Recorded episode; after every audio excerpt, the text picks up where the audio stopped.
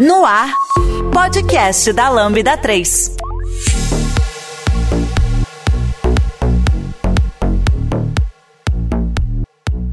Olá, eu sou o Samuel e esse é o podcast da Lambda 3. Hoje vamos falar sobre programação orientada a objeto versus programação funcional. Aqui comigo estão Rodrigo Oliveira, desenvolvedor de software aqui na Lambda 3. Fernando Zabim, desenvolvedor de software na Lambda 3 também. É, vamos começar aqui perguntando, vou perguntar para ele, que eu sei que o Rodrigo Oliveira é um cara que gosta muito da linguagem funcional e eu não sou muito a favor da linguagem funcional, eu prefiro mais orientada a objeto. Então eu já vou chegar jogando já bravo ali, já, já, já, já em maus lençóis aqui. Por que, que você gosta gosta tanto dessa linguagem funcional, cara? Você não sabe o que acontece quando você joga as coisas lá dentro? É tipo um garbage collector. Eu acho justamente o contrário, tá? Porque é mais fácil, porque você, você é explícito sobre o que você tá dando entrada e o que você recebe de saída. É, só para contextualizar, galera, às vezes as pessoas que não estão muito é, assim no contexto, né? São dois tipos de paradigma de como se fazer, né, a linguagem de programação, né? Se o Rodrigo quiser explicar um pouco da questão de como é a parte funcional, né? Eu posso também explicar um pouco da parte da orientação objeto, ou o Fernando Zabim. Por favor, Rodrigo, se você puder dar uma explicada assim, meio por cima, pincelada. Uma leve. É. Bom, programação funcional é um paradigma de programação, inclusive nasceu antes mesmo da orientação objeto, só que na época a gente não tinha recurso suficiente computacionalmente falando, né, hardware, memória para usar e aí VOO. Mas programação funcional ela é, ela trata as funções como que é de, que são de mais importante nos sistemas, né? Então a função ela é um cidadão de primeira classe, que é geralmente que as pessoas que programam funcional falam sobre programação funcional, é isso, que a, a função é um cidadão de primeira classe. E a visão que se tem de OO, pelo menos para as pessoas de programação funcional, é que o que é cidadão de primeira classe são os objetos no, na, na, orientação a objetos, né? E de maneira geral é isso, assim. Programação funcional, geralmente você é, orienta a sua programação através de funções e geralmente funções puras, né? Que aí a gente vai falar mais pra frente, que são funções Essa puras. questão puras aí é bem polêmica, assim, né? Porque eu acredito que o Java ele tem o melhor dos dois mundos, né? Eu sou um cara do Java, tá, galera? Vocês que estão aí escutando aí, é, o Java tá, tem os streams, tem os lambdas ali, tem algumas coisas ali que a galera já acha que é um pouco mais voltado para a linguagem funcional. Você concorda com isso, Zabim? Você ele vai puxar aqui o Zabim para perguntar? Olha, eu acredito que sim.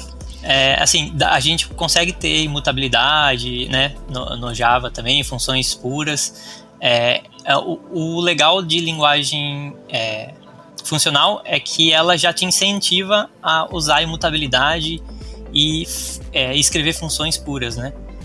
Mas eu concordo que no Java também a gente pode ter funções puras, imutabilidade. Tem uma coisa legal que a programação funcional ela vem de um tempo para cá, né? Conforme a gente é, hoje não tem mais muitos problemas com questões de memória, sei lá.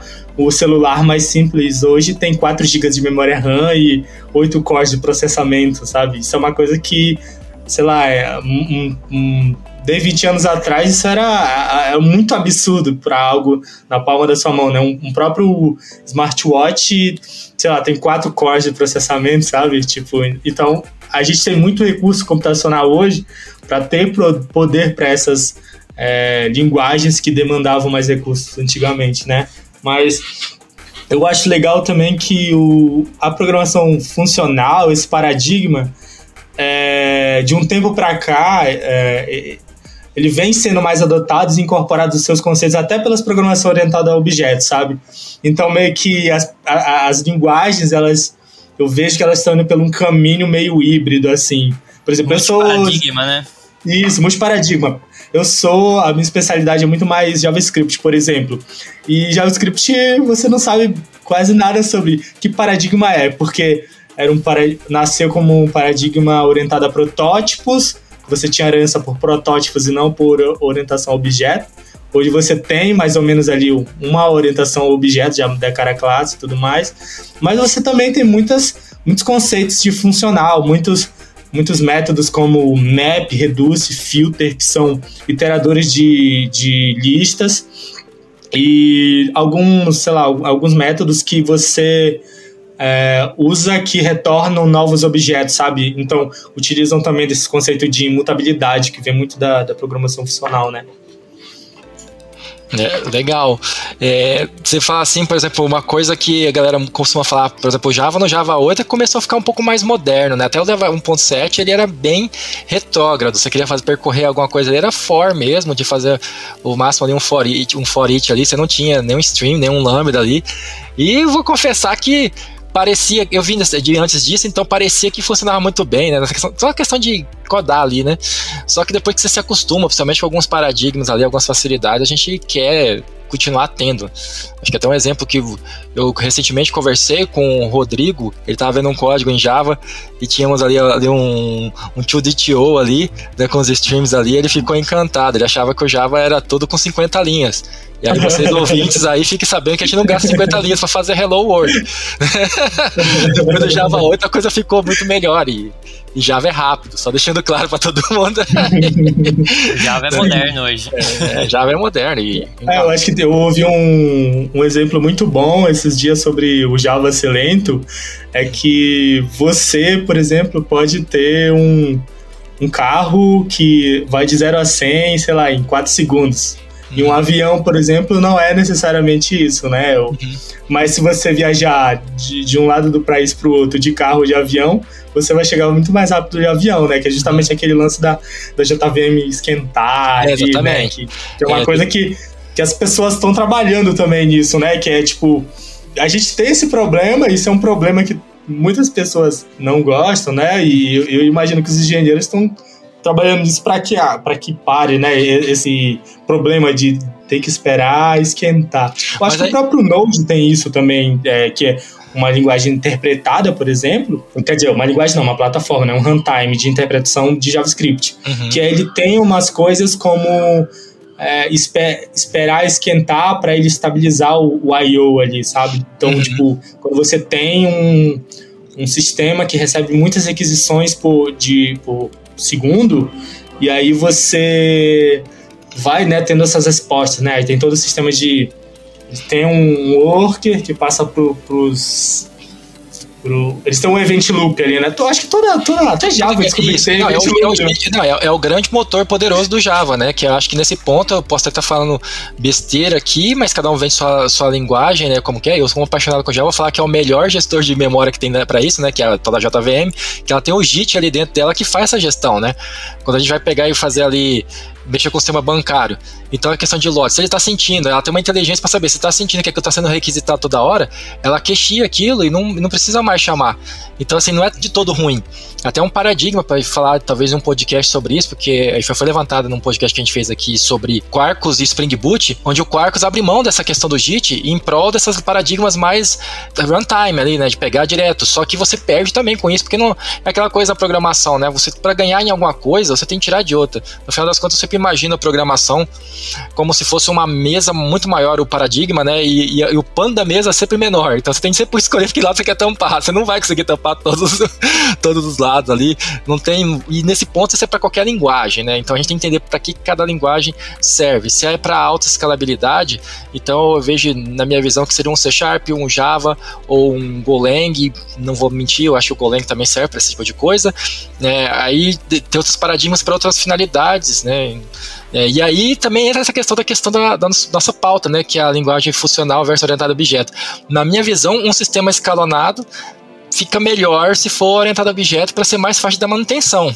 Aí eu não sei se vocês concordam com isso, Fernando Zabim, vou puxar para esse lado, porque eu já sei que o Rodrigo vai falar que é mais fácil funcional, e eu não concordo. Olha, hoje eu acho que acho que linguagens funcionais e linguagens orientadas a objetos acabam servindo para para todos, assim, a maioria dos propósitos, sabe? Eu uhum. acho que acaba dando conta do, da, dos requisitos e tudo mais. Ele é muito bonzinho, gente. Ele não quer entrar em é. polêmica, né? Ele não quer entrar em polêmica. É, fala aí, não. mas, mas eu tenho um carinho maior por, por funcional também. Eu gosto de orientação a objeto, mas eu tenho uma quedinha por funcional. A Lambda 3 é uma empresa de tecnologia com expertise comprovada na construção de produtos digitais e soluções customizadas de ponta a ponta, que transformam o seu negócio para uma nova realidade. Saiba mais no site lambda3.com.br. mas a pergunta que foi até. Já, já foi. Eu já levantei já isso aqui com pessoas que não estão hoje aqui no nosso podcast, né? Nosso. O Giovanni Basque às vezes participa, vocês estão escutando a gente, e levantou essa minha conversa comigo. E como é que vocês fazem manutenção disso? Porque vocês vão jogando ali dentro, né? Tô aqui sumonando o nosso amigo que não tá no podcast, mas vocês não se preocupam que você está colocando muita coisa ali dentro e não está se preocupando de como aquilo vai sair, que é uma das vantagens que o Rodrigo coloca como a linguagem funcional. E isso a longo prazo não pode virar uma pilha de feito de maneira irresponsável, digo, um código feito de maneira responsável, porque quando a gente fala, principalmente orientação a objeto, a gente leva muito a sério essa questão da organização e a divisão e a orientação, e lógico, se for feito da maneira errada, só, só o simples fato da, da divisão mal feita é horrível, né, que ela, ela, fica de um jeito que ninguém quer dar manutenção. Então, seguir boas práticas, usar frameworks que não, não depreciam, né, que é um, é um grande problema, principalmente que as pessoas levantam com Java, às vezes o cara escolher uma decisão péssima no, no passado, o sistema já morreu pelo simples fato da escolha da tecnologia que foi colocada e tem que jogar fora mesmo, tem que fazer. Né? Eu queria ver um pouco vocês que são mais apaixonados por esse lado da linguagem funcional, como é que vocês enxergam isso num sistema muito grande, um sistema que é extenso, que tem uma troca muito grande de pessoas no time, né? Porque vai ter um cara que vai fazer de um jeito, vai fazer de outro. Como é que vocês controlam isso numa coisa mais aberta, assim? Olha, eu, eu acho que isso é um problema mais de design e não necessariamente de paradigma, sabe? Uhum. De, design barra arquitetura, né? Porque, enfim, é, é uma linha muito tênue de falar, mas é tipo. É assim, como você organiza suas pastas? No final é isso. É, é, é isso. É, tem documentação, é não tem o projeto, né? É, tipo, como que você organiza suas, suas pastas, suas, as responsabilidades que você tem sobre, sobre qual módulo faz o que, sabe? Então, eu, eu acho que em programação funcional você tem muito conceito de, de, de módulos, de, de namespace. É como se fosse namespaces também, ou pacotes no Java. Então, uhum, sim, você tem é, maneiras de explicitar isso, de, putz, eu quero mostrar isso, isso está disponível para tal lugar, sabe? Uhum. Então, por exemplo, JavaScript eu, eu costumo usar muito, tipo assim, ó, essa, eu exporto essa função. E aí eu consigo, por exemplo, ver quais lugares estão usando essa função, entendeu? Então, e aí como que eu mantenho? Eu, assim como o que as pessoas adoram um, um contrato, uma interface, eu respeito os contratos. Então, tipo, se eu tenho, se eu tenho uma função e ela tem determinadas entradas e eu sei exatamente qual que é a saída dela, eu tenho um contrato, sabe? Programação funcional é não é tipo você. É, putz, ela vai mudar de uma hora para outra, eu já não sei, não. Eu tenho que respeitar os contratos das pontas, né? Senão, é, fica impossível. Mas eu acho que é muito nessa, assim. Eu acho que, para mim, o que facilita muito desenvolver é, é que se eu tenho uma informação e eu quero manipular ela, eu passo pelo parâmetro da, da, da minha função, sabe? Aí eu manipulo ela de alguma maneira e compõe. Então, a programação funcional ela força muito você a dividir em pedacinhos as suas coisas, sabe? Então, é, força você a ter essa prática, tipo, o bom é que essa função ela faz uma coisa só. E aí, tipo, aí já você vai entrando naqueles conceitos de função pura, que é que ela tem uma entrada e ou n entradas e tem e eu sei qual é a saída dela, ou seja, ela não depende de uma variável externa para que vai influenciar no, no meu resultado. Dá um exemplo muito claro. Sei lá, por exemplo, em programação orientada a objetos, imagina que eu tenho um método dentro de uma classe e esse método é, recebe, sei lá, idade. Dentro desse método, sei lá, eu tenho uma variável que está num atributo meu, que eu vou fazer alguma verificação que essa idade se relaciona com ele. Isso para mim é um efeito colateral, porque eu passei um parâmetro só, que era a idade, e eu tenho outra variável de algum lugar, que, né, da, da classe ali, que está influenciando na minha entrada. Então, em programação funcional, como você resolveria isso? Você passaria a idade como parâmetro da função e a outra variável que você que vai depender. Então você tem exatamente você sabe explicitamente que você está dando entrada ali, sabe? Então, de maneira geral, você tem mais esse controle de efeito colateral, que é uma coisa que em programação funcional a gente gosta muito, né? De ter o mínimo de efeito colateral possível, né? Você tá meio guardando, resguardando ali dentro. Você argumentou bem, Rodrigo. Eu tenho que confessar, tenho que dar o braço a torcer que né, é, eu tô sem meu advogado aqui, que seria o Giovanni junto comigo aqui, para me proteger da orientação ao objeto.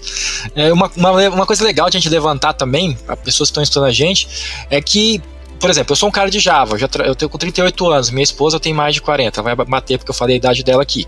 Mas você trabalhou uhum. com isso. E assim, pessoas mais velhas eu percebi que gostam mais da linguagem de orientação a objeto. Não sei se porque foi a gente pegou o hype da coisa quando começou, ou se é por causa da forma que, você falou assim, mesmo que vocês gostam bastante, eu coloco você, porque a gente já teve essa conversa antes aqui, Rodrigo, de não colocar nada ali no, na entrada ali, e eu falei pra você que para mim é, é muito importante entender ali os contratos, ali fazer bem certinho, bem amarradinho. É, então, assim, é, é pode também estar tá vinculado também essa questão, também a geração das pessoas. Será que faz sentido? Será que o que eu tô falando tá besteira? O que vocês acham disso? Porque vocês são mais novos do que eu, né? E, e eu vejo que talvez é só uma. A minha estatística aqui tá bem pequena, né? Tá, tipo, eu tô usando aqui uma estatística usando três pessoas, quatro pessoas, cinco pessoas.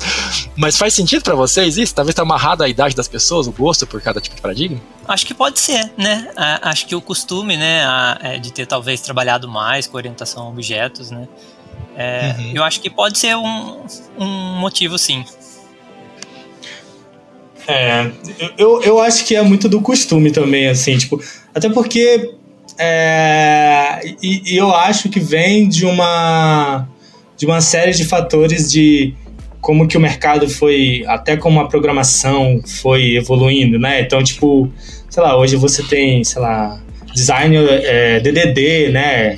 TDD, coisas então, todas, se você for procurar toda a literatura sobre é, modelagem de domínio, é, até de testes mesmos, uhum. você encontra muita coisa em, em OO. Então, tipo, sabe, como que você modela um domínio em programação funcional, sabe? Uhum. Tipo, então, todas essas coisas eu acho que vem muito de. Tem bastante na literatura também, sabe? E aí eu acho que desperta uma certa, tipo, segurança também, né? Tipo, putz, eu, eu, eu, tenho mais a segurança, eu tenho literatura, eu tenho argumento para dar, eu tenho mais pessoas que conhecem. Eu acho que é um pouco de tudo também. Mas eu acho que é costume também de, de escrever, talvez, sabe? Então, tipo, sei lá, coisas, sei lá, e, e de apego a determinados conceitos que parece que ficam bem claros, sabe? Então, tipo, por exemplo, em programação orientada a objetos, tem alguns conceitos para mim e que ele, eles são não sei se genéricos demais, mas eles são meio. Abstratos?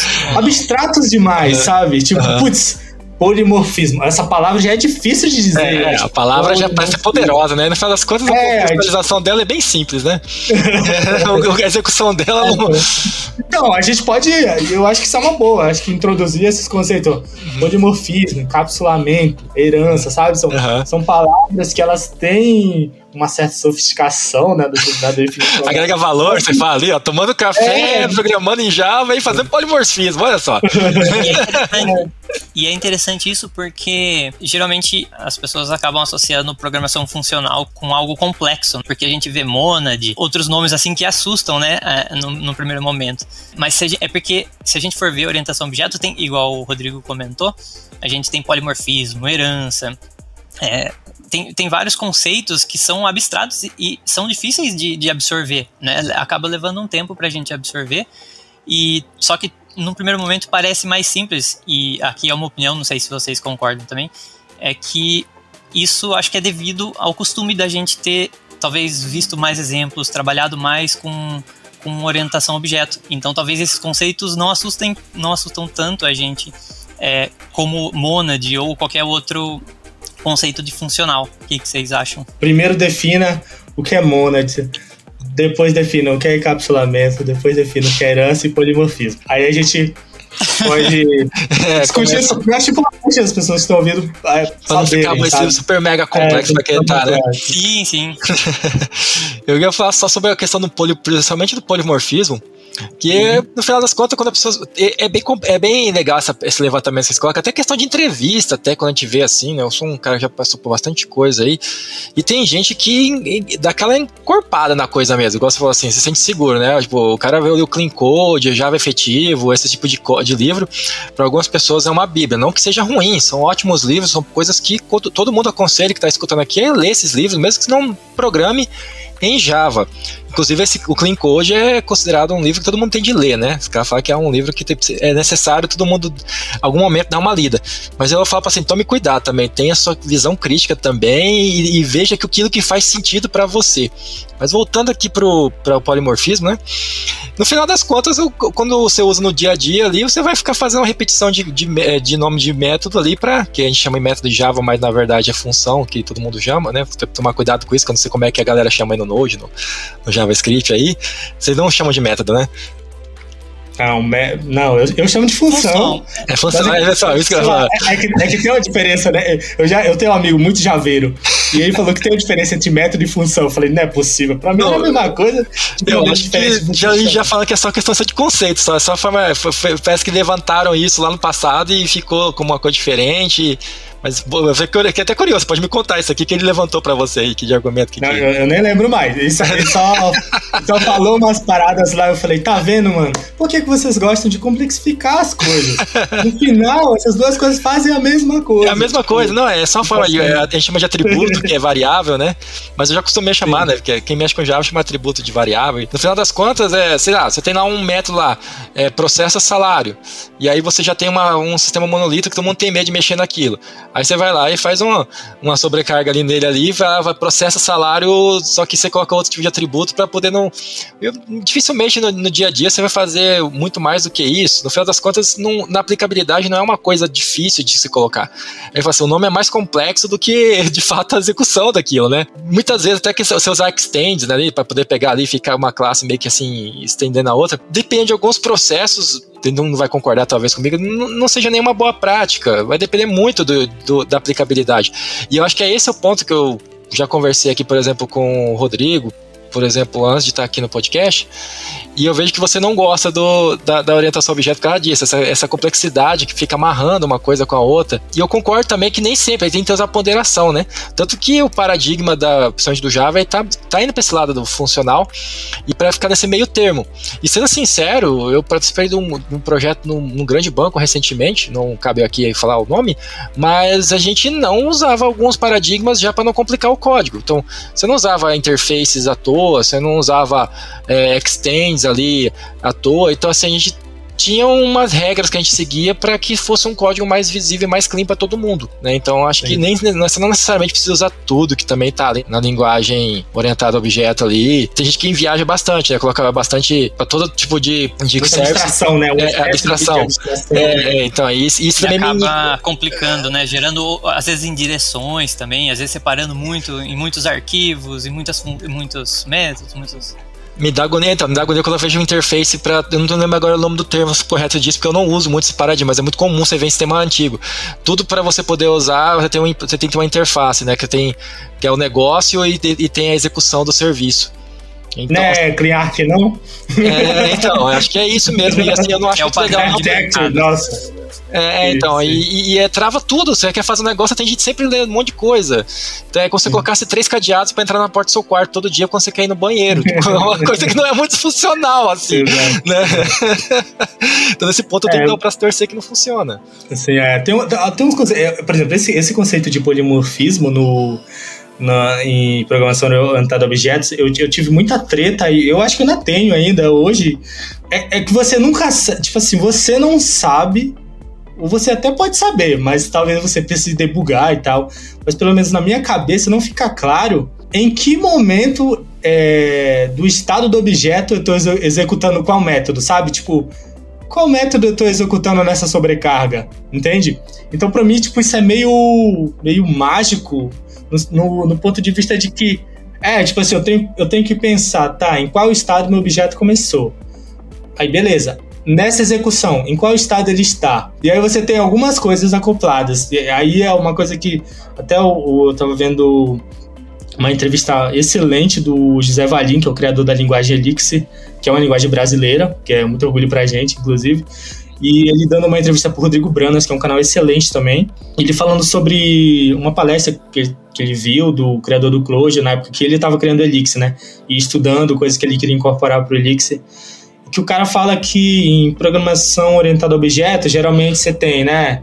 É, você tem o objeto, aí você tem os métodos atrelados àquele objeto, e ainda você ainda tem um estado desse objeto, sabe? Você, em programação funcional, você costuma separar essas coisas, sabe? Então, tipo, putz, numa sobrecarga de método, por exemplo, para mim é muito difícil de entender em que momento eu estou executando determinado método, sabe? Tipo, putz, eu tenho que pensar qual que é o tipo que tá nesse momento executando esse método, sabe? Em programação funcional, tipo, e ainda tem que pensar no estado do objeto.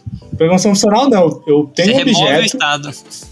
Não tem no estado, né? Então, sempre que eu passo, eu, eu, eu não mexo na referência. Eu recebo uma coisa nova sabe? E, e isso para mim é muito claro, sabe? Aí, tipo, aí tem outra coisa do, do, do Elixir, por exemplo, que é um conceito de funcional, eu acho que veio do, do, do Haskell. Posso falando merda, mas tudo bem também, mas eu acho que veio do Haskell, que é pattern, pattern matching. Então, tipo, é uma coisa linda, assim, que é, é, O Java tem que é o match operator. Então é meio que uma sobrecarga de método. Só que você tem uma sobrecarga explícita, né? Então, tipo, pô, se o objeto tiver essa estrutura, executa isso. Se tiver essa estrutura, executa isso. Então, não tenho que pensar sobre herança. Eu tenho que pensar sobre estrutura, né? Então, aí, eu, aí, eu, aí tem um outro problema, né? Aí eu penso muito mais sobre o meu dado e a estrutura do meu dado do que necessariamente sobre o tipo dele, sabe? Então, para mim, é, é muito mais fácil, tipo, você pensa sobre a estrutura, sobre o dado que você está manipulando, não necessariamente sobre o seu tipo. Sabe? Eu tendo a achar que as pessoas de, de programação funcional pensam muito sobre tipo. Não, tipo, tipo, tipo, tipo, tipo. Não, o tipo é esse, sabe? Não sobre estrutura de objeto, sabe? Sobre o estado dele. Você já conhece a Lambda 3? Além de sermos uma empresa formada por pessoas apaixonadas por tecnologia, desenvolvemos e entregamos software com qualidade, segurança e inovação, que podem ser um diferencial para o seu negócio. Acesse o site lambda3.com.br e conheça mais. É a mesma sensação que eu tenho. É, acaba sendo mais fácil de pensar quando você tira o estado da, da equação ali, né?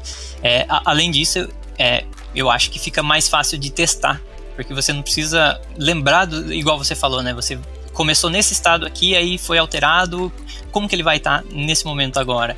Então, não tem isso, né? É, entrou, teve uma entrada, processou e teve uma saída, né? Acho que isso uma saída nova, né? Uma saída nova. E uma hum. saída nova. Então você é, é, abraço, sabe? Tipo, você não precisa pensar em ficar gerindo memória, digamos assim. Sabe? Para mim, então assim, para mim é essa mesma coisa, assim.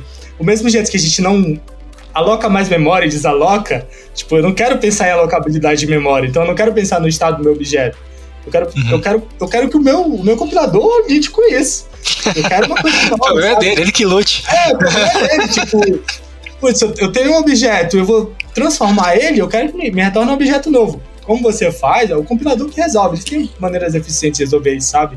Então, tipo, uhum. tipo, você não vai estar tá infinitamente alocando memória no, no, no no, no, seu, no seu programa, né? Mas, uhum. mas eles vão fazer isso de uma maneira eficiente, sabe? Não deixe para você essa decisão. Uhum. Eu acho que fica bonito o código, por exemplo, assim, uma sobrecarga, não necessariamente né, sobrecarga é, polimorfismo, né? Vai ter aí não é bem. Dependendo, algumas pessoas vão, vão sentar lendo a gente aqui e falar que é outra coisa. Mas a gente não vai entrar nessa linha, porque senão a gente vai ficar aqui. Pessoas que não, não são muito da área vão ficar vão se enrolar e a gente vai fugir muito, fugir muito, fugir muito foco. Mas esses exemplos da sobrecarga já é ótimo para a gente pegar e falar essa questão. Coisa que eu gosto muito de fazer quando eu vou mexer com sobrecarga em Java, por exemplo, é, é tipo, é, eu acho bonito ter dois métodos ali, né, duas funções, né, que tem entradas diferentes, porque se não tiver ele não, ele não aceita, né, da sobrecarga, mas que no final das contas sai a mesma coisa, mas só que com entradas diferentes. E isso para mim, esteticamente, vendo no código, é a coisa mais linda do mundo. Tipo, eu posso estar em qualquer lugar programando, eu sempre vou fazer desse jeito, porque para mim, mas é que tá, eu não sei se pra tu não faz sentido, porque para mim faz sentido, é, é esteticamente bonito para mim. Aí tem aquela questão de e eu sou muito paranoico com essa questão de código. E essa e, e até a questão, por exemplo, de medo de estragar também o que já está colocado ali, né? Tem várias formas de fazer isso, né? Tem gente que é psicopata, né? Vai lá no código e mexe sem saber o que vai acontecer. Eu acho que essa, no Java a gente costuma falar que são as pessoas. Eu falo, galera que está escutando aqui, todo mundo aqui, me perdoem, mas é que a gente costuma falar que no Java, se o cara entra na, na, numa, num trabalho e já chega querendo atualizar tudo, é, ele provavelmente ele está sendo no mínimo a gente fala que tá achando juvenil, porque, porque aí vai explodir com o código, porque não funciona assim. Você não troca a versão das coisas assim, sem uma análise muito profunda, né? Não funciona. Inclusive, é, o Java funciona, a, a, JVM funciona nas versões mais altas, com código mais baixo, mas o código às vezes não funciona por questões de paradigma ali, né? Tipo, principalmente pode dar. É, pode, ter, pode ter coisa ali, principalmente quando é downgrade, né? Tipo, você programou em Java 8 e joga pro Java 7. É, você não vai funcionar, né? Porque já aconteceu. Uhum. Né? Inclusive, estou com um caso recente disso aqui. Mas, assim, resumindo, eu vejo muita questão de estática, é, é da estética da coisa. Eu acho muito bonita a estética do código de, em si. É, para, para mim, né, talvez por eu saber fatiar ele, dividir ele em pedaços, em camadas ali para mim, talvez porque eu já acostumei a mexer dessa forma, faz. É questão de costume, talvez, né? Eu acho mais bonito, mesmo saber que dá mais trabalho. Eu sinto que dá mais trabalho muitas vezes programar em orientação objeto, mas parece que é mais reaproveitável ao término do projeto, ao término, se for feito da maneira correta, né? Porque se não for feito não é mais reaproveitável.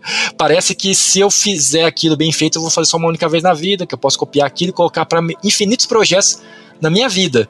É, e eu não sinto muito isso em algum. Eu sei que está mais aí com organização, foi o que o Rodrigo levantou, mas eu sinto que as pessoas não se preocupam muito com isso. Parece que, por exemplo, vou até jogar aqui uma, um fogo no Python, como é linguagem muito de muito poucos comandos, muito curta, as pessoas escrevem muito pouco para fazer muita coisa, parece que não se tem essa preocupação de reaproveitamento.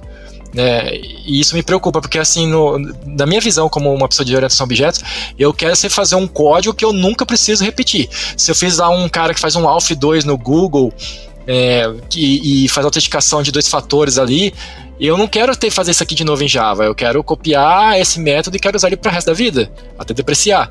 E, então são, uma, são um paradigma diferente. Por isso que eu coloco se a pessoa está mexendo com Java e está fazendo código, repetindo o código, ou está tem que fazer sempre a mesma, mesma coisa, o mesmo código toda vez, eu acho que ele está programando errado. E, e, como é que vocês veem isso aí também na questão de vocês? É comum você refazer o código? Pegar ali, vou todo, dia, todo projeto fazer de novo um login, é, reaproveitamento, essa questão, como é que funciona o reaproveitamento? Olha. Por favor, Zabi, dê Eu acho que, independente da, da orientação objeto ou do paradigma funcional, eu acho que é. acaba é. uh, dando para reaproveitar bastante código é, nos dois paradigmas. O que eu, assim, percebo é que é, a orientação objeto às vezes talvez tenha um pouquinho mais de dificuldade de fazer um código coeso, é, bem feito. Uhum. E só que quando ele é bem feito, bem modelado, eu uhum. acho que ele, é, ele fica muito fácil de usar, de testar. É, uhum. E em contrapartida, no funcional, é, a, gente tem a simplicidade da gente basicamente tratar de funções e dados, né? Uhum. Então eu acho que com ambos dá para fazer código reaproveitável. É, eu não quis colocar que não dá, tá, galera? Pelo amor de Deus. Uhum, é, é, só que você, você fica com esse desafio. Igual você falou, é mais difícil na orientação a objetos você reaproveitar o código, né? Então, assim, por exemplo, eu tive, eu, eu tive um código aí, quem nossos ouvintes, que eu tinha feito uma service e tinha retor tava retornando uns objetos muito complexos. Eu pensei, poxa, mas se eu não tivesse esses objetos complexos onde eu quero reaproveitar para fazer um teste, então eu pensei assim, bom, vou colocar tudo aqui voltando string, que é um é um método, é um, um atributo nativo ali, que não, não é, de, é de alto nível, mas é string objeto, né, não string mas não é, mas assim, tá no Java mesmo, e a partir dali eu crio uma camada aí sim, com responsa, que aí fica uma coisa, a responsabilidade daquela aplicação, mas eu, o core mesmo eu consigo reaproveitar copiando e colando, vamos colocar assim, sem precisar se preocupar de estar tá trazendo junto outros objetos que não são de fato necessários para aquele código funcionar, né? Mas é realmente, a orientação objeto, ela te deixa ali, se você não tiver cuidado, ela, ela tem uma uma tendência às pessoas a, a, destruir o código, né? não, mas quando não tem uma né, maturidade, pessoal.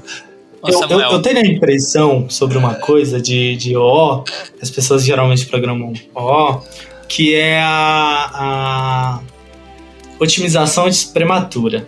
Então, tipo assim, vou criar uma interface já, ou vou criar uma classe para a classe que eu estou usando herdar ou implementar isso, para que quando eu tiver outra estrutura que é, vai usar ah, isso, eu já, eu já tenho aqui a minha, a minha, a minha classe abstrata. Oh, uma coisa que eu dei.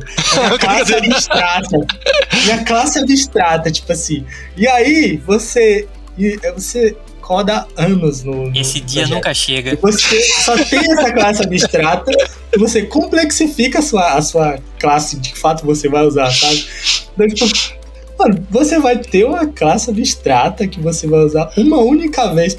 Por que, que você vai fazer, sabe? Tipo, não, não sabe, não, não, não, não faz sentido, sabe? Você criar mais uma abstração, mais uma complexidade para você resolver um problema que você pode. Não, é, é o uso indevido da orientação objeto.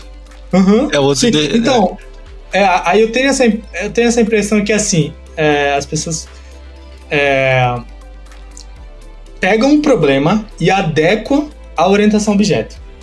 Sabe? Ao invés de pegar o, a orientação objeto e adequar o problema.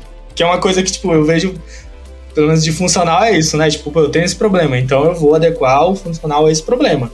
Sabe? Não o contrário, sabe? Tipo, então eu tenho que fazer uma coisa que eu respeite o tempo inteiro, é, by the book, a, a orientação objeto, sabe? Tipo, porque isso não é ó, aí fica muito uma discussão sobre paradigma e, e, pouco sobre negócio, sobre solução, sobre boa prática, sobre se é testável ou não, sabe? E aí você vai para essas, essas, outras coisas que de fato entregam muito valor. Para mim, principalmente se é testável, se tipo, se eu consigo testar de maneira fácil, né, menos complexa, é o melhor código para mim.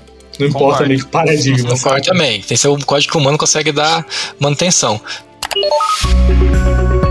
Através de soluções tecnológicas e inovadoras, a Lambda 3 entrega projetos baseados em metodologias ágeis para empresas que buscam qualidade, agilidade e sustentação de seus sistemas, com o objetivo de potencializar o seu negócio.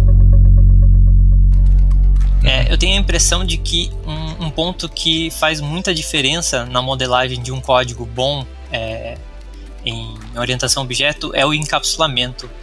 É, você concorda com isso? Concordo, eu ia dar um exemplo agora até. Então a gente já, que existe uma técnica no Java que eu gosto bastante e ela é pouco usada, pelo menos nos códigos que eu andei trabalhando, né, tanto esse banco e outros lugares que eu trabalhei, numa grande empresa que vende televisões e hoje vende o sistema de saúde, não cabe aqui falar qual, mas as pessoas da área sabem qual é, é, e a gente não vê esse tipo de implementação, esse encapsulamento, que eu acho muito charmoso, muito bonito. As pessoas mais velhas que mexem com programação orientada a objeto vai pegar e saber do método da, da, da do, do conceito strategy. Não sei se alguém já mexeu aqui, já, fez, já implementou um uhum. strategy da vida. Adoro strategy. Então, então é, eu acho bem legal, bem charmoso. Eu acho que é uma implementação bem legal de se encapsular código. Eu gosto de fazer. Onde é que eu gosto de colocar o strategy? Onde eu tô brincando ultimamente. Eu tô querendo criar um strategy para é, pegar ali. Eu tenho uma classe, classe Alf2. Vamos colocar assim, Alf2 do Google. Inclusive o Zabin vai saber disso porque a gente andou falando sobre isso ultimamente. Os ouvintes não vão saber, mas é só para contextualizar vocês. E aí eu tenho ali toda uma questão de tratamento de exception, tratamento de log, coisas que eu acho que deixa muito verboso o código. E eu concordo que o, código do Java ele é muito verboso para quem tá vindo do Python, para quem tá vindo de, de, de outras coisas. Então assim, eu tento colocar de uma maneira bem bonita, assim, da melhor forma possível, para que aquele código fique mais simples, aí junto com o que o Rodrigo falou, para ele fique mais fácil de ser visualiz de visualizar o código. Então eu coloco algumas regras ali e o que, que eu tento fazer com o Strategy? Encapsular essa questão da, tanto do log de exception, como a exception em si, e que ela fique tudo aquilo encapsulado dentro do Strategy e aquilo só volte uma mensagem de exception ali quer dizer, você vai chamar uma, uma vou chamar de linguiça, né, que é uma ponto, ponto, ponto, alguma coisa ali, passar ali, e você vai conseguir, e você vai pegar aquilo para trazer também uma tratativa para o front. Então esse é só um exemplo, né, onde eu acho que se encapsular código pode ser legal, porque são coisas que de certa forma não faz relevância para o código em si. O código funciona sem, sem aquilo. Aquilo é uma sujeira para quem está vendo ali, porque quem vem do pai fala, mas para que todas aquelas linhas? Tem um, seis linhas para cada exception, escrevendo uma. Então aquilo tudo em cápsula, joga na strategy, ninguém tá vendo, tá, escu... tá ali isolado, assim, tá bonito, tá charmoso. E aí, para mim, nesse ponto, eu acho que é o exemplo perfeito de orientação a objeto que eu acho que eu não abro mão dele, entendeu? Assim, eu coloquei ali, para mim faz sentido, nesse, nesse caso, eu estou dando uma funcionalidade logo na implementação. Eu já tentei colocar esse tipo de implementação, por exemplo, quem estiver entendendo aí, que, uh, os ouvintes nossos, e onde eu queria colocar o strategy genérico para várias classes. Não ficou legal. Eu, eu, cheguei à conclusão que nesse caso aqui, dessa, dessa tratativa, eu, tive, eu acho que faz mais sentido eu colocar um strategy para cada service. Tipo, cada service tem um strategy, porque aí eu consigo colocar ali que a declaração, a própria declaração do logger, né, dentro do Enan, que é o cara do strategy, qual que é o, o, o ponto class que está recebendo essa, essa, essa declaração. Então, não precisa nem se preocupar em declarar o logger se caso só tiver log de exception. Não, não é o caso, mas é só para dar um exemplo, né? Então, eu encapsulo muita sujeira dentro de um, de um Enan. para mim faz muito sentido nesse ponto. Não sei se vocês vão concordar, mas eu acho a coisa mais charmosa que tem é andar desse jeito. Eu quero falar sobre o efeito colateral. eu, sei que você vai falar disso. eu sei que você vai falar que não pode, mas aí qualquer coisa você só vai lá e coloca, pega lá e coloca um ponto get track trace lá e tá tudo de novo funcionando. eu, eu, eu, eu, eu adoro esse padrão também, eu acho, acho bem bom. Eu acho que padrões de maneira geral são bons, tá? Uhum. É, eu, eu não sou um hater do Java, tá? eu já fiz as minhas partes. Vocês estão vendo, né, gente? Ele é hater de Java. também. então, é, eu acho que tem uma coisa legal de programação orientada a objetos, acho que principalmente do Java, né, é, é, que é muito forte, né, programação uhum. orientada a objetos, que é, ele, de certa maneira, ele é muito é, disciplinador, né? Então, Sim. tipo. Ele bateu o chicote. Eu falo assim: se você não deixar isso aqui exatamente claro, não vai funcionar, sabe? Então ele é uhum. muito chicotada, sabe? Tipo, no point exception. Nossa, eu ficava desesperado. Meu Deus, o que é isso? Tipo, já aquele stack trace gigantesco. Uhum. E aí, tipo, coisas no. Quando eu, aí eu fui assim, mano, esse Java é muito complicado. Aí eu falei, vou investir em outra coisa que, que passe mais a mão na minha cabeça, sabe? Passe a mão na minha cabeça. Tem um errinho aqui, meu filho, mas continua. É, vai continuar funcionando. Aí eu fui aprender JavaScript. E aí eu falei, tipo, é, dá um Eu tenho a mesma lá. história. É, história. undefined, function is not undefined, é, is not undefined, tipo, é, e, e, então, aí, tipo assim, não, eu não vou estourar em você a, a, uma exception, mas vai funcionar. Mas com o tempo, você. É, tipo assim, eu acho que é aquela coisa, né? Só com o tempo você entende por que, que aquelas coisas são importantes e tudo mais. Eu acho que Acho que é super importante você, você utilizar esses conceitos, assim, né? Mas eu acho que tem uns pontos, tem um ponto, eu acho que. Eu não sei se necessariamente é de O, mas eu acho que sim, que é efeito colateral, que é muito sobre exceções. Exceptions, uhum. sobre lançamento de exceções. Que é você validar. Se não validou a regra de negócio, então, tipo assim, putz, eu tenho um método que recebe uma idade. Certo. Show. Essa, aí essa pessoa ela tem que ser maior de 18. Sim. Beleza. Aí eu, eu faço if maior de 18. Ok, segue a vida. Se não, throw exception. Essa pessoa não pode ser maior de 18 anos. Tipo. Não, aí vai, vai, vai, vai da estratégia, né? Então, aí as pessoas falam o seguinte: é, eu quero parar o programa. Se acontecer isso. Uhum. Mas pensa bem, você não quer parar o programa. Você quer parar o fluxo que o programa está executando.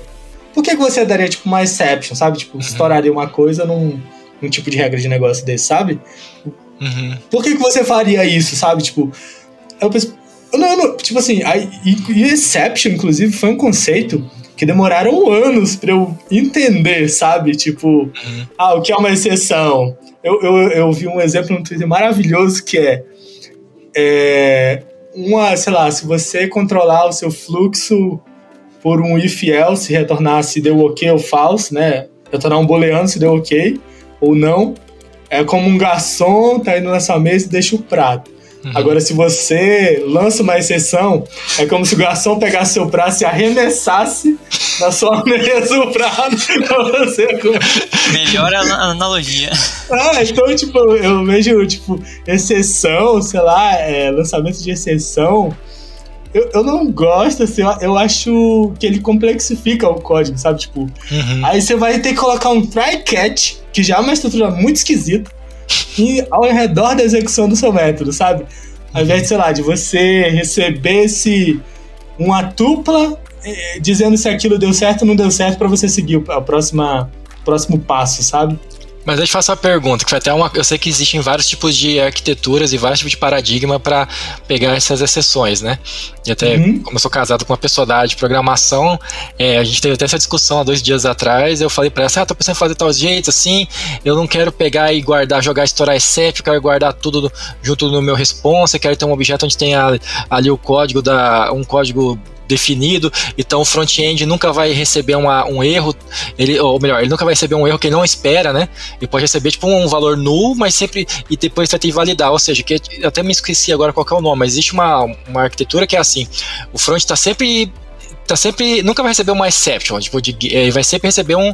Vai sempre receber valor, mesmo que seja ou com mensagem de erro ou sem mensagem de erro.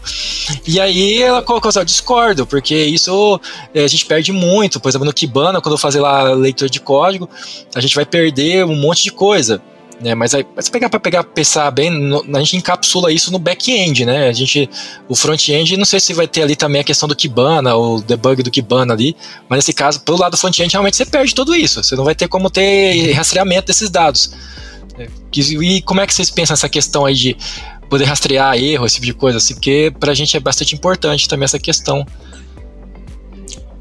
Já bem, você, você, você Olha, pensando em exceções, é, uhum. acho que o, ideal seria, igual o Rodrigo é, exemplificou, uhum. né? Quando são regras de negócio, a gente é, tratar esse fluxo, né? Porque é, é um fluxo esperado, né? Uhum. E, e a gente lançar exceções é, em casos excepcionais mesmo, que a gente não Sim. espera que, que, que, que aconteça. Uhum. É, e no front, a gente, pelo menos considerando front, né, JavaScript, que eu acho que é. é Essa especialidade, né? É, também. também. Mas, uh, mais usada, né? É, uhum. Ou somente ela, não sei se tem alguma outra. é, mas a gente consegue fazer os tratamentos de erro também, né? Com, com os erros do, do, JavaScript. E Sim. acho que é um pouco mais simples no front, né? Não sei o que vocês pensam, mas é, a gente acaba estourando erros e tratando isso no front também. Uhum. Você acha é, uma acho, que no, acho que no front-end é dificilmente ser. Não sei, sei lá, pelo, pelo menos eu trampo com React, né? Eu não, eu não sei como que as pessoas costumam eu fazer também. em Angular, por exemplo, mas você não costuma lançar exception, sabe? Tipo, uhum. Você interrompe a execução, dá um return vazio, mas dificilmente, sei lá, eu vou dar um. Vou eu vou lançar uma exceção, sabe? Eu, eu, acho que eu penso sobre exceção, que é muito um caso de coisas que você não tem controle. Então, por exemplo, conexão com o banco de dados, conexão com a rede, um I.O. de alguma coisa, uhum. consumir outro serviço. Então, são coisas que você tem, tem que dar um, um try catch, porque você não. São, são camadas que você não tem controle. São uhum. lugares que você não tem controle. E até nisso, você pode colocar estruturas uhum. que, res, que retornem para você se, a, se aquela execução deu ok ou não. Então, try catch nas bordas, né? E aí, dentro dessa aplicação, você, você, não, você não, não lança uma, uma exception. Então, você, geralmente, sei lá, em, faço alguma API Node, eu deixo a exceção para a camada da borda, que é para se estourar uma conexão com o banco de dados, estourar algum I.O., se o meu servidor, sei lá, der algum timeout e tudo mais. Mas eu acho que tem um padrão que eu acho lindo, assim, lindo. eu acho que é da programação funcional, que é o Either. Either, Either, Either que eu ele vai retornar para você duas coisas. success, né, um objeto com success booleano, se vai ser true ou false. E aí, se, se tiver um erro, se der algum erro, alguma coisa que aconteceu, ele vai retornar um message. Se não, ele vai retornar um, o data, o data que é o objeto que você esperava, né? Então, eu gosto muito de fazer coisas assim, nem sabia que era isso nome, sendo sincero para todos os ouvintes, mas eu faço é, muito isso. A gente está usando isso em, em, alguns projetos e uhum. funciona muito bem, fica muito bom para controlar fluxo. É, você coloca só um booleaninho ali, né? Isso, né? E você, você traz a resposta, não.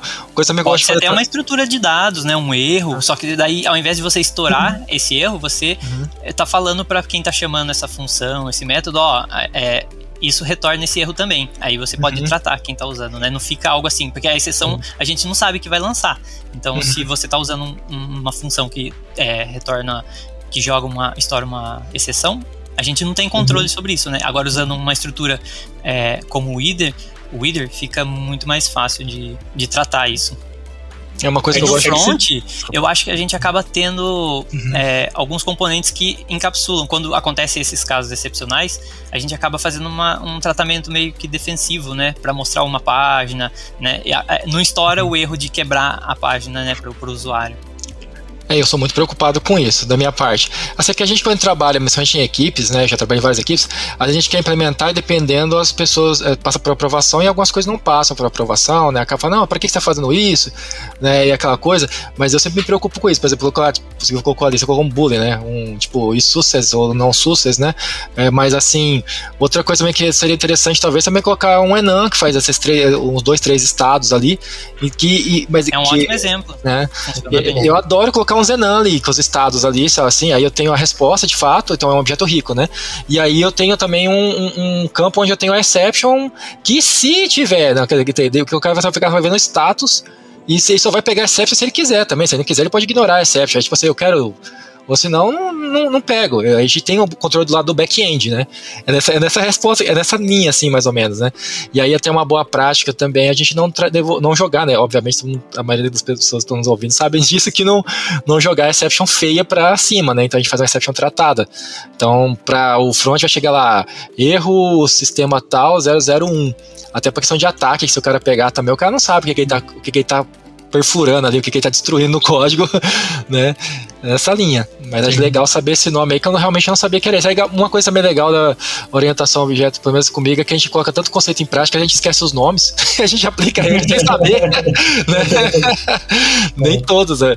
É, isso é ruim isso aí na hora de você fazer uma entrevista de emprego, porque você sabe muita coisa, mas na hora você não sabe falar o que, que você sabe. Isso é complicado. Sim, sim, sim. Eu acho que funcional também tem essas coisas de uhum. mônada, functors. Eu não sei nada eu disso, também. tipo assim, de, de maneira é, acadêmica. Eu acho que isso é muito acadêmico, né? Uhum. Mas eu uso no meu dia a dia, tipo, meio que na base do do Intuit, sabe? Tipo, é, tipo crase. Quem, quem programa tipo crase, bem, tá ligado? É, exatamente. Tá craseado. Eu, eu, eu sei usar, não, não sei as regras do português, mas eu sei consigo usar, sabe? Vale lembrar que a gente tem, é, acho que três podcasts sobre programação funcional também. Sim. E tem uhum. um específico, acho que de Mona, de Functors, é, que é muito legal. bom para quem quiser aprofundar um pouquinho. Vocês têm o número do ah, episódio aí? Acho que a gente vai colocar no. no Depois a gente coloca na descrição. A gente coloca na descrição. Eu, eu peguei demais, eu já peguei. Porém, dei Stack Overflow agora no coitado do Davi.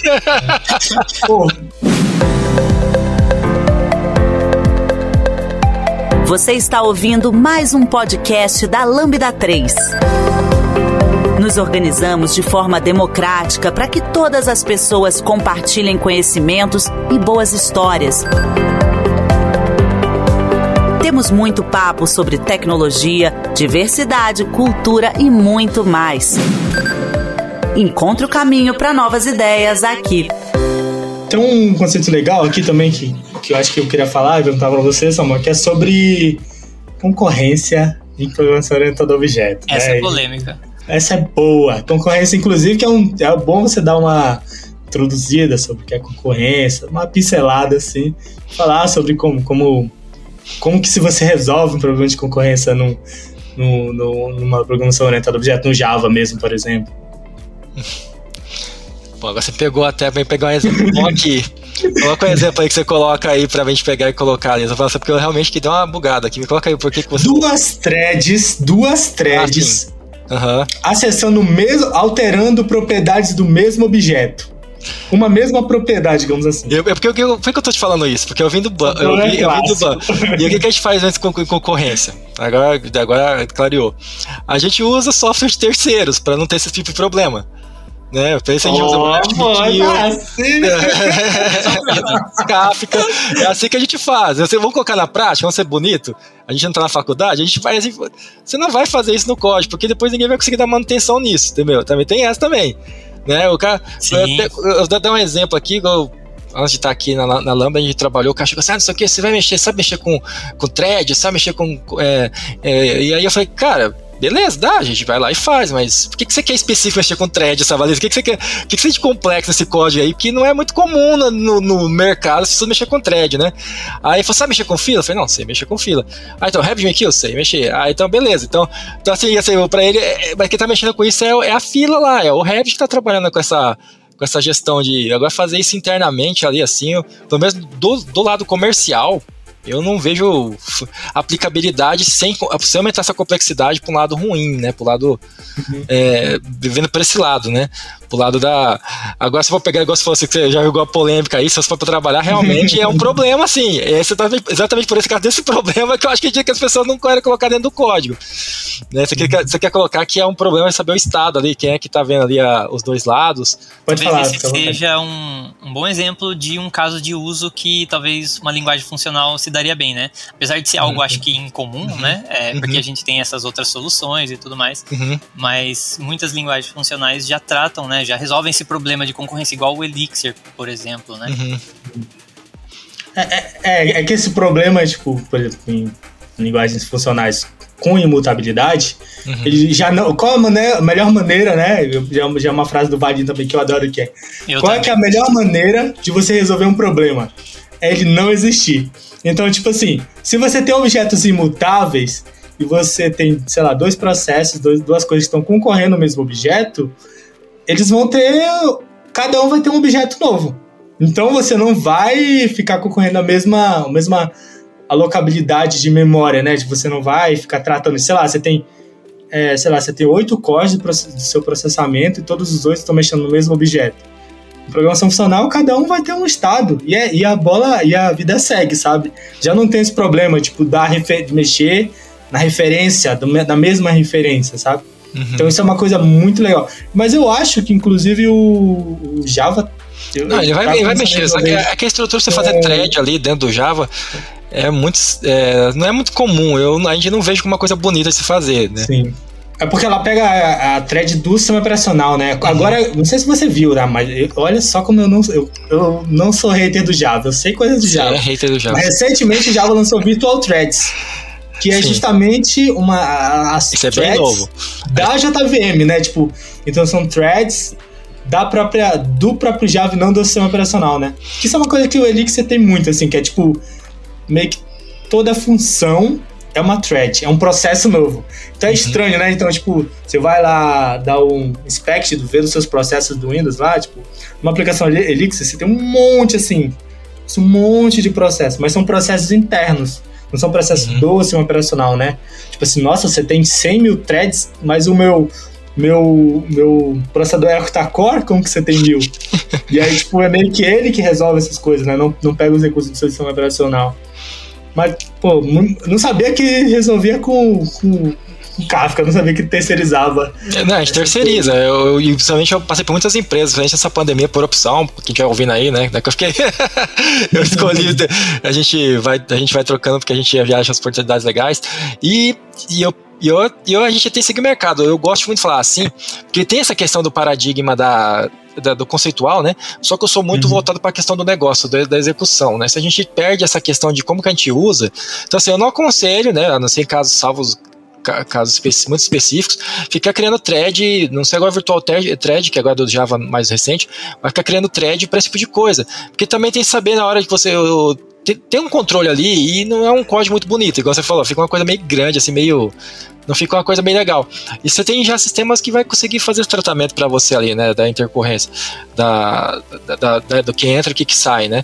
Então você consegue manter seu código ainda coeso, você consegue manter um código limpo, um código que tenha fo focado em negócio, sem colocar essa, essas partes complexas. Eu acredito que se a gente fosse para esse lado, colocar isso dentro do código, no Java, na programação, ia deixar o código mais feio, do, e aí vai pro lado que o Rodrigo fica reclamando aqui, que eu chamaria de advogado do Java, do, do, do porque é uma, uma classe cheia de thread aqui, ia ser a coisa mais horrível do mundo, de, ia ficar gigante, feia e ruim de dar manutenção. Né? Então, é aquilo que eu falei para você, se a gente conseguir colocar, focar em criar biblioteca, as boas práticas, bibliotecas que vinculadas ao negócio, é, métodos que sejam métodos funções, né, que sejam pequenos, né, manter encapsulamento de algumas partes, mas nunca perdendo a, a, a, regra de negócio e a proposta ali visual do que, que aquilo lá faz, eu acho que nesse e é nesse ponto que eu falo que quando as pessoas brigam, por exemplo, que aí nem é assunto do, do, do, do podcast, mas, mas é em, em quadra, né? Que fala que o Java é muito verboso. É, é nesse ponto, você que seguir esse ponto. Porque se for usar o Java raiz mesmo, colocar tudo que ele tem, realmente ele fica igual um Delphi, fica uma coisa meio difícil de dar manutenção. Né? Então tem algumas coisas que realmente eu evito de colocar já pensando nessa questão de da, da, da, facilitar. Se a gente coloca algumas coisas que ninguém consegue entender, então aquilo realmente não é um código, né? É um, sei lá, isso resolve um problema pontual ali E daqui a alguns dias alguém vai ter que jogar tudo fora e fazer de novo, quando é algum probleminha, porque ninguém mais entende o que está acontecendo ali, né? Então, eu, eu me preocupo nesse ponto, tá? É por isso que eu bati na tecla ali, nem, nem se aprofundar muito. Que eu já vi threads ali, já fiz já, mas eu, não, eu já fiz, não acho que é uma boa prática e eu me arrependo. Eu fiz, sendo sincero, eu acho que não, não, não vale a pena, mas aí o pessoal que está escutando pode colocar para gente comentários nos negócios aí, algum exemplo legal que eles fizeram e colocaram. Eu acredito que para isso ferramenta terceiro vai fazer um ótimo trabalho. Pô, legal. É, então é isso, né? Java não presta trash. não, não, é isso, Luca. Aí você vai falar. Aí você não, vai mas é muito naga que veio aqui no Red o cara. é, não, é porque a, virtual thread, essas coisas assim, eu realmente não tô com bagagem pra momento pra proteger. Talvez nos próximos podcasts, né, a gente não tá, não, né, não tô com bagagem pra falar da virtual thread, que é coisa recente do Java. Mas, normalmente, Java 8, Java 11, essas questões. O Java 11 já tem, já, já tem ali uma questão de thread melhor, trabalhar com os, com os threads. Mas normalmente a gente não, não, não costuma fazer isso no dia a dia, no cotidiano, não. Não é uma coisa que eu acho que é, que é aplicabilidade, não. Salva, salva, é, vai ter aplicabilidade, mas é, é, não é em todos os cenários muito que se aplica. Né? É muito específico. É algo é, mais não, específico. É algo mais específico, não se aplica a qualquer momento, não. Porque normalmente a gente quer fazer transação de dados, né? E e Java também tem muita questão do, do microserviço, é meio, meio meio polêmico falar isso, mas eu acredito que a gente perde muito também se a gente colocar, começar a crescer muito um projeto, ficar um projeto muito grande. Eu adoraria que o Giovanni estivesse aqui nesse podcast para falar, porque eu tenho certeza que ele tem uma opinião diferente sobre isso. Eu acho que chega uma hora que eu tenho um limite de quebrar o projeto, criar, transformar em microserviço, né? Mas tem toda a questão de custo também, toda a questão de gasto, né, com isso também, né? Uhum. É mais uma, é e é também uma decisão meio estratégica também, né? Pensando em uhum. times e por aí vai. Uhum. É, tem tudo isso. Eu protejo que é mais fácil de você conseguir dividir o código entre, entre times, né? Tipo, criar uma estrutura mais separada. Por exemplo, a estrutura que eu gosto muito é eu tenho o projeto app, aí eu tenho um, um subprojeto que é para os jobs, um, um, talvez um subprojeto ali que é para os DT, DTO de contrato de fora, né? Que é tipo o client. Enfim, Tipo, eu acho que, mas eu acho que para mim tem que ter esses três projetos, porque e aí vai entrar muito, talvez, que o Rodrigo reclama que a gente coloca muita coisa esperando no futuro que nunca pode chegar que aconteça. Mas assim, o cara pegar ali e quer fazer um quer usar esse meu serviço. Então ele vai sempre usar um import do meu, do meu cliente. Então ele vai fazer ali um. Vai pegar. Um, vai colocar no POM dele ali, no, no POM XML, né, que é onde coloca as dependências, no caso se for Maven, é, né, e você vai ali colocar, é, já vai estar tá implementado ali o DTO daquele cara, o contrato e tudo, então você meio que vai estar tá forçando a responsabilidade como usar aquele cara. Mas isso é o que? É meio que uma porta de entrada para facilitar quem está querendo consumir sua API. Uma coisa meio que eu protejo bastante do Java é que a gente se preocupa muito em deixar isso muito, muito fácil de consumir para quem está usando. Não sei se quem já consumiu aí algum programa em Java, você vai concordar se é assim. Eu senti dificuldade das linguagens, não vou entrar aqui para não criar rage aqui, né, porque tem uma linguagem específica que eu não vou falar, que parece que as pessoas não se preocupam com isso e é muito difícil às vezes consumir os contratos dos caras. É uns contratos que tem, não tem, que não acaba mais, assim, é, todo o sistema tá no contrato só, sabe assim. Eu sei que é mais uma decisão, mas parece que é um padrão do, das pessoas que trabalham com um certo tipo de tecnologia. Hum, aquela linguagem da cobrinha lá. eu não posso falar qualquer não. eu não posso eu, falar, eu acho não. Que é muito de filosofia de desenvolvimento mesmo, assim. Eu acho que, de certa maneira, é, é, é sei lá, é. Você tá acostumado a ser uma, uma, uma, coisa mais, mais rígida, né? Então, o Java, de certa maneira, é isso, né? Tipo, você muito rígido para você, com você, sei lá, é, é, bota casaco, tira casaco, ai, lá na frente você vai entender por que, que eu tô fazendo isso. Cara, de certa mas... maneira é bom também, não, não é de todo ruim também, sabe? Eu acho que é muito sobre, sobre de que maneira você gosta de aprender. Eu acho que é assim, sabe? Então, por exemplo, é, até, sei lá, interfaces, por exemplo, eu, eu, eu achava um absurdo em, em código Java quando eu, uhum. quando eu comecei a aprender na faculdade, sabe? Porque eu falava assim, pra que que eu vou fazer um negócio que eu vou escrever o código e esse negócio só vai dizer o que é que eu tenho que escrever? Aí eu fui entender isso quando eu, sei lá, tava em algum projeto programando TypeScript. Uhum. Aí eu falei, ah, agora eu entendi a importância dos contratos. Quando vai testar? É, tipo assim, putz, agora, pô, agora. Então era isso que o Java tá, queria dizer, sabe? Então, então às vezes também eu, tenho a impressão de que é. Você não talvez não foi me ensinado da maneira. É, talvez não estivesse preparado. e eu acredito nisso mesmo, sabe? Eu acho que assim como determinados livros, uhum. né, que, sei lá, você Machado de Assis na, no, no vestibular do ensino médio, você odeia, você, você sabe, são questões que você só vai pensar na vida adulta, né? Sobre uhum. relacionamentos, sobre sentimentos, sobre, né, sobre se o Bertinho foi traído ou não, sabe? Essas coisas. você só pensa na vida adulta, meu amigo. Sabe? Que é que você, quando você está tem um, vivendo aquilo. Um contexto, né? É, tipo, contexto. Não tô vivendo, você tá sendo traído, tá? Tá deixando claro aqui. a dona Rodrigo Oliveira que me. A senhora dona Rodrigo Oliveira que me perdoe é. aí.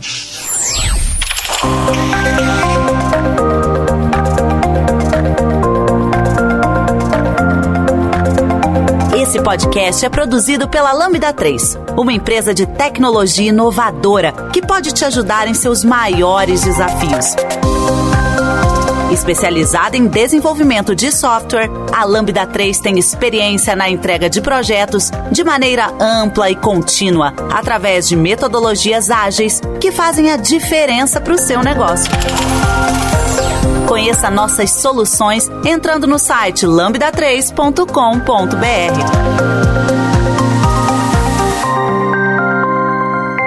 Tem outra coisa aqui que eu acho legal também a gente falar, que é experiência de desenvolvimento, que eu acho que é uma coisa que programação funcional é, ela vai sendo incorporada, né? Conceitos de programação funcional, por exemplo, vão sendo incorporadas no em orientação a objetos, né? E, e, eu acho que de maneira geral várias linguagens estão incorporando isso, sei lá, o próprio tá, o próprio Python tem map, reduce, filter, o próprio Java, eu acho que tem um for each ali com lambda, uhum. eu acho que tem um map também, eu acho que os, os strings, né? Uhum. Depois do tem, 8 um, foi... tem um filter também, né? A gente então, tipo... falar que é por causa do, do C Sharp, que a gente, senão a gente ia ficar muito perdido, muito atrasado. Então, né?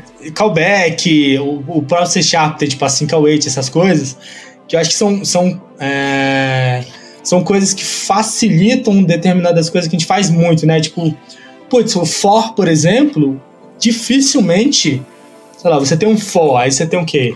Variável i começa a zero, tamanho da lista menos tal, Aí tem um I++, tipo, sabe? É uma estrutura que dificilmente você vai precisar do índice, sabe?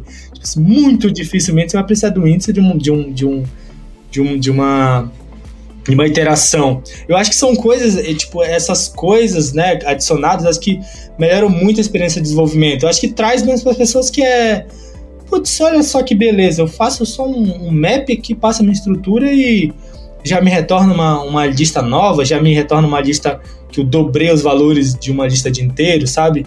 Então eu acho que essa a forma de escrever, né, ela sendo vem sendo otimizada, eu acho que isso é uma coisa que atrai também, sabe, na, na em paradigmas. Eu acho que isso é uma coisa que para mim me atraiu muito em paradigma funcional, que é eu escrever de uma maneira que não seja dolorida, sabe, que seja fácil, que seja Sabe, Mas é visível, é uma coisa que reclamam, tá?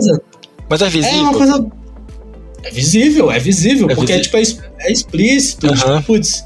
Eu não tô falando como então, se eu estivesse questionando, tá? Eu tô falando que já me uhum. questionaram, já fez código físico, ela falou, não, coloca um comentário em cima que esse stream seu aí ninguém sabe, vai saber o que que é.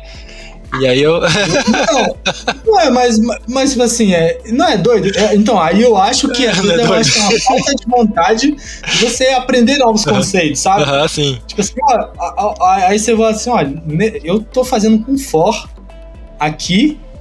Eu tenho uma lista, eu quero, sei lá, pegar só os pares. Aí eu tenho variável temporária, eu coloco um if dentro do for. Uhum. Posso usar um continue, que eu não sei em que momento pode ser que ele, que ele uhum. faça a execução do if sabe? E aí eu, depois eu só pego um, um, um filter e fala assim: olha, eu vou passar uma expressão booleana que se no momento da iteração ele não atender essa expressão, ele vai passar essa iteração, vai me retornar só os elementos que tiverem é, de acordo com essa expressão. Olha como isso é fácil, bonito, sabe, elegante. Legível, né? Uhum. Legível, sabe? É, então, é aquela questão de estar aberto a querer aprender coisas novas, né? A pessoa se amarra, às vezes, muitas. Eu, eu vou dar um exemplo aqui que isso acontece, é muito comum, já vi relatos, pessoas falarem isso. Eu tenho um canal no YouTube, as pessoas, eu tenho muito contato com muito programador de vários níveis, né? E assim, às vezes fala assim: ah, outro dia uma menina comentou comigo, ah, eu tô trabalhando num time e o cara lá é muito senior, não sei o que, acho que era Java, que eu sempre falo muito de Java, e ele não sabe tal coisa, tal coisa, tal coisa, e ele falou que não precisa aprender.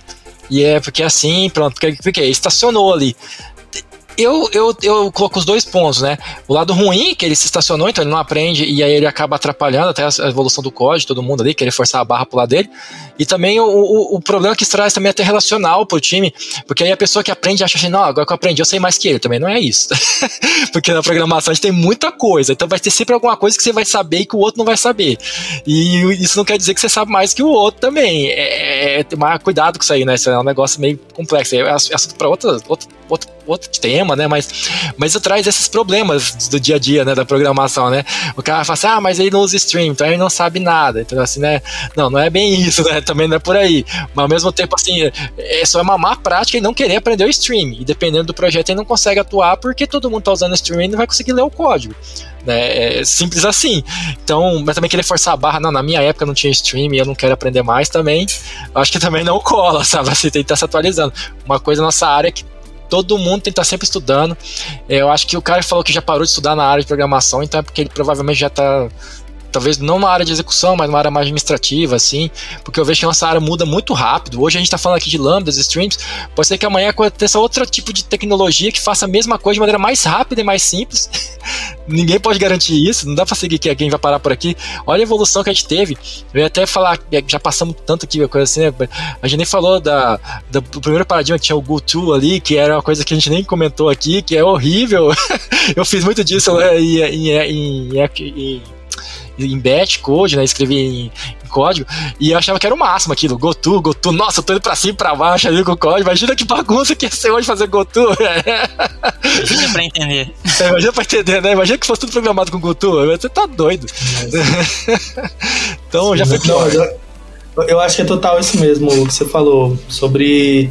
Você também não tem que ir foi a goela abaixo tudo que é novo que saiu ontem.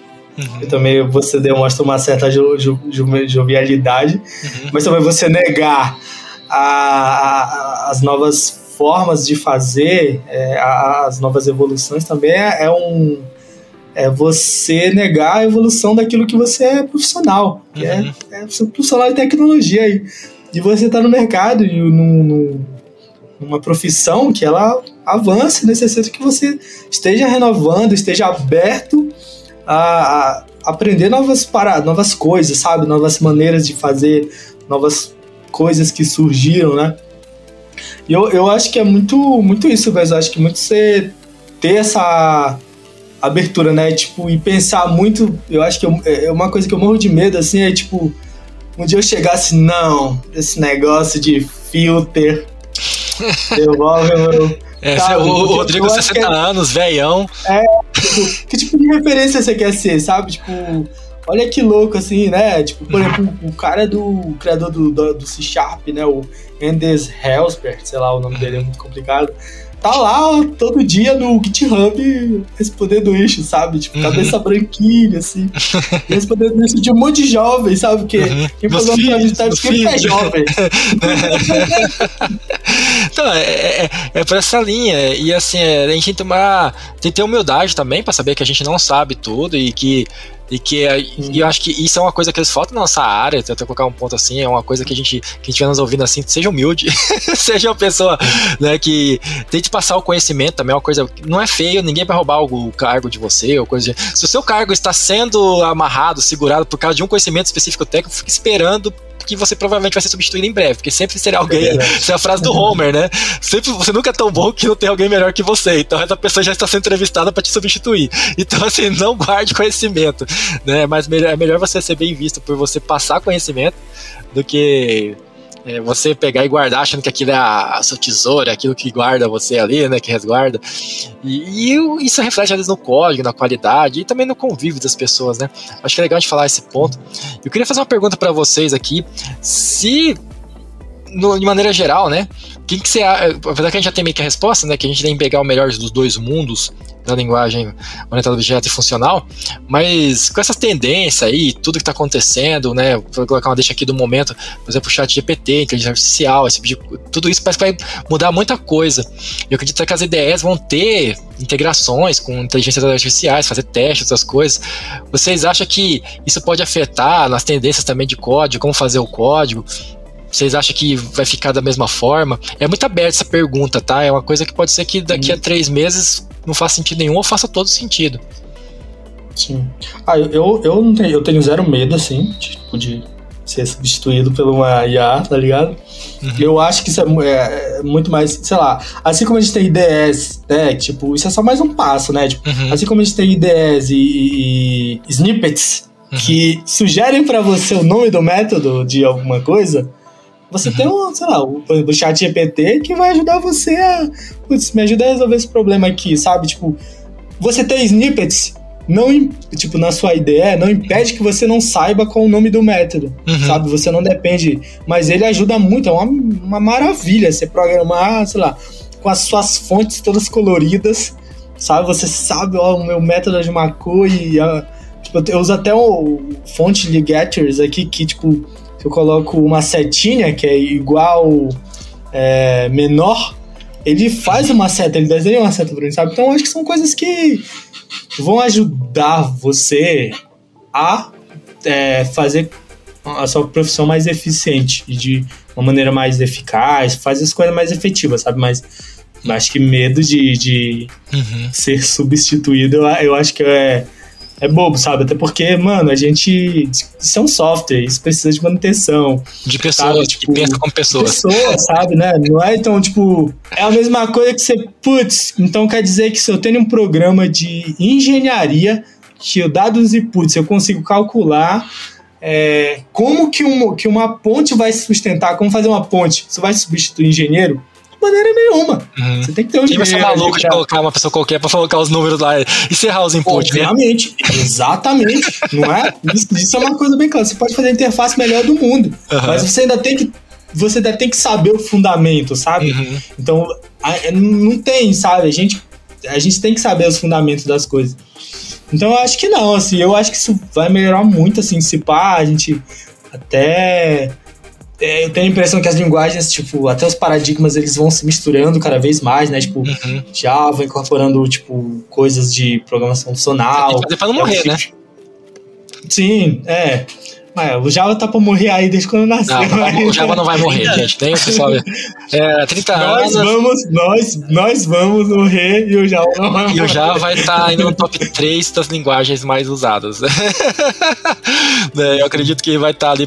Tem muita coisa por trás. O, o que eu faço é que o, o Java. É, muitas vezes as pessoas estão usando Java sem saber que estão usando Java, né? Tipo, é, é, Elasticsearch, se não me engano, é escrito em Java. Aí você, usa, você consome o serviço, aí você acha que não é Java, mas se você está usando um serviço que é em Java, então você está usando Java. É. você não está programando em Java, mas está usando Java. Então, né, tem toda essa questão. Mas a Binha acho que é fato também conclusivo, eu cortei ele aí. Ah, eu ia só falar que eu concordo, eu acho que é mais uma ferramenta do que uma substituição, né?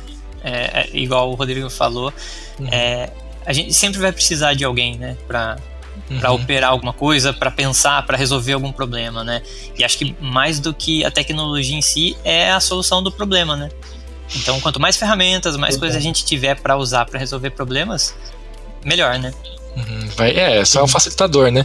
Eu vejo que eu tô pensando aqui como um sonhador. Eu vejo que no futuro talvez é, façam coisas que a gente algumas pessoas não gostam. Eu não gostaria de trabalhar assim numa IDE onde, por exemplo, talvez tivesse uma um chat GPT me forçando a seguir um, um, padrão que foi previamente programado, porque previamente uma camada mais acima de uma empresa, ou XYZ, colocou, porque ele, ele, tem, ele tem esse negócio, ele fala, não, você, aí vou lá, código, não, mas você não fez isso, queríamos que fosse assim, queríamos que fosse linguagem funcional. Mas pode ser que chegue a esse nível. Eu quero um código desse jeito, eu programei a IDE, eu já tenho até a questão das ideias online, né? que é até assunto que vou trazer o Otávio aqui para falar sobre isso, o Otávio Java Champion, que ele quer falar sobre essa questão de ideias online, né, o futuro da programação, tudo ideia online, e dá para implementar uma coisa dessa, colocar lá um plugin lá e você, ele vai sempre revisar seu código falando, até quando você não quer. Aí pode ser que você trabalhe num projeto onde a pessoa coloca lá que você não tem como desligar aquilo. Ou seja, você vai escrever e vai ser. E aí vai ser uma coisa um pouco frustrante na questão da liberdade de poder programar. Né, nesse, uhum. nesse quesito, mas a gente ser substituído não. Mas talvez a gente perder um pouco essa liberdade criativa, dependendo da tendência de como a gente usar, talvez possa acontecer. Né? Não quero colocar aqui fogo né? da, época, da, época, das bruxas, mas eu tô curioso para ver o que vai acontecer né, nos próximos capítulos, aí, nos próximos dois anos, na nossa área.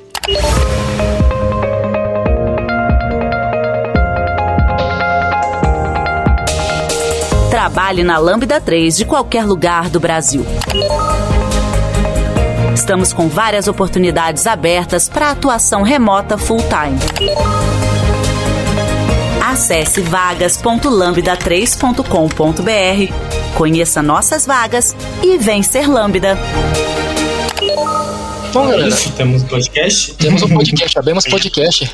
Acho que é isso mesmo. Vocês querem falar alguma coisa? Agradecer alguém? Estamos resolvidos? Ah, eu só gostaria de dizer que funcional realmente a gente ficou claro que é melhor que Fê. Fiquei sozinho aqui, eu, eu vou focar que Giovanni Bassi me deixou na mão, porque era dois contra dois, eu fiquei, fiquei um contra ah. dois aqui e eu me lasquei. tô brincando, tô brincando. Eu gosto de Java, gente. Eu gosto, eu gosto de Java. Não, não, não odeio, eu não odeio. Gostar é forte. Gostar é forte é ele. Eu amo Java, né? Eu ainda vou ser um Java Champion. Bruno Souza, me escuta. é ele que dá o é isso. pessoal. É isso. Eu acho que ficou muito bom o episódio. Eu acho que é, a gente pode pensar em outras coisas mais específicas, até de linguagens mesmo, é pro futuro. Com certeza. Legal. Tá é isso aí. Eu acho que a tendência, fazendo uma futuro, futurologia aqui, é, nem consigo falar a palavra, é que cada vez mais a gente vai ter essa mistura de funcional e orientação objeto, né? E a gente vê que cada linguagem a gente tem map, filter, reduce. É, eu acho que é um bom exemplo disso, né? De que são coisas que funcionam bem e que a gente tem que adotar, né? E as linguagens estão adotando essas coisas que funcionam bem, né? Então acho que cada vez mais a gente vai ter é, linguagens mais multiparadigmas. Sim, eu acho que nesse ponto o Java tá, bem, tá ficando bem maduro. É, da minha parte, achei que foi também um episódio bem legal e a gente pode até fazer, se dependendo da galera querendo aí, a gente fazer um episódio número 2 pra gente continuar mais aprofundando, não no paradigma, mas mais voltado às linguagens. A gente já falou aqui um pouco das linguagens, mas escolhendo algumas linguagens específicas aí do momento, né? Até o tal do Rust, que dizem que tá subindo nas escalas aí, tá ficando cada vez mais bem visto. A gente pode estar tá, tá trazendo pra esse lado aí, trazendo as vantagens. E é isso, galera. Não esqueça de dar 5 estrelas no nosso iTunes, porque ajuda a colocar o podcast em destaque. E não deixe de comentar esse episódio no post do blog, em nosso Facebook, SoundCloud e também na Twitter. É, ou, se preferir, mande um e-mail para a gente no podcast.lambda3.com.br. Agradeço aí a todos pela atenção e até o próximo podcast. Você ouviu mais um episódio do podcast da Lambda 3. Indique para os seus amigos esse podcast. Temos também um feed só com assuntos de tecnologia e outro que mistura assuntos diversos. Toda sexta-feira, sempre com o pessoal animado da Lambda 3.